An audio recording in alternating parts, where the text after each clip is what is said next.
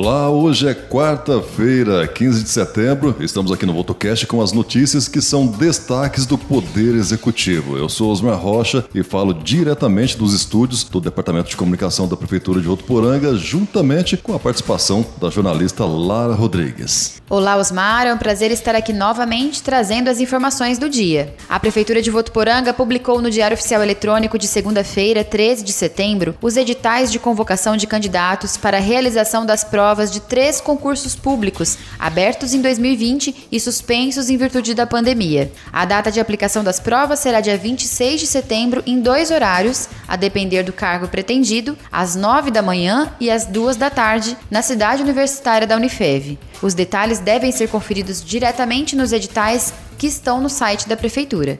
Como a etapa de inscrições havia sido concluída, os concursos serão retomados a partir das fases seguintes. Cerca de 900 pessoas efetuaram inscrição e devem comparecer no local da prova com cerca de uma hora de antecedência, fazendo uso obrigatório de máscara. É importante ressaltar que a Prefeitura e a empresa realizadora do concurso adotaram um protocolo de medidas de higiene e segurança, preservando a saúde dos candidatos e também dos fiscais e colaboradores envolvidos no dia da prova.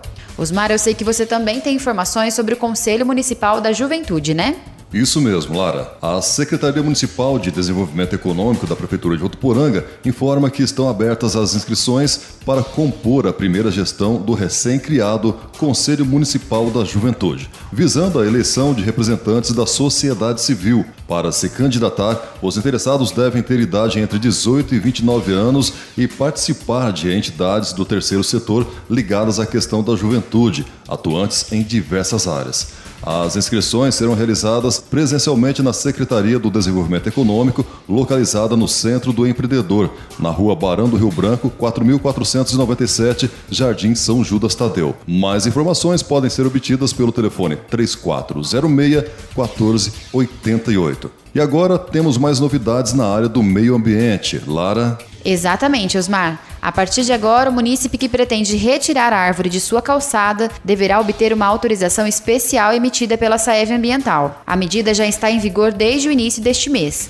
A supressão de árvores passa a ser permitida mediante vistoria prévia in loco, aprovação e emissão de laudo técnico assinado por especialistas em meio ambiente da SAEV. O principal objetivo da medida é reduzir a supressão irregular de árvores em todo o município. O intuito não é multar, mas sensibilizar a população e ampliar os meios de controle de arborização pública, assegurando um desenvolvimento sustentável. Quem descumprir essa determinação, retirando árvores sem a devida licença, estará sujeito a uma multa de 200 UFM, que são as unidades fiscais do município, o que equivale a cerca de 805 reais. Para mais informações, a Saev dispõe do 0800 770 1950. A ligação é gratuita. A solicitação para visita técnica deve ser feita presencialmente pelo morador na sede administrativa da autarquia, que fica na Rua Pernambuco, número 4313, no bairro Patrimônio Novo.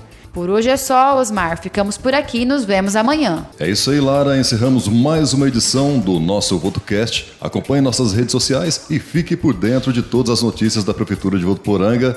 E até amanhã. Prefeitura de Votuporanga, conectada a você.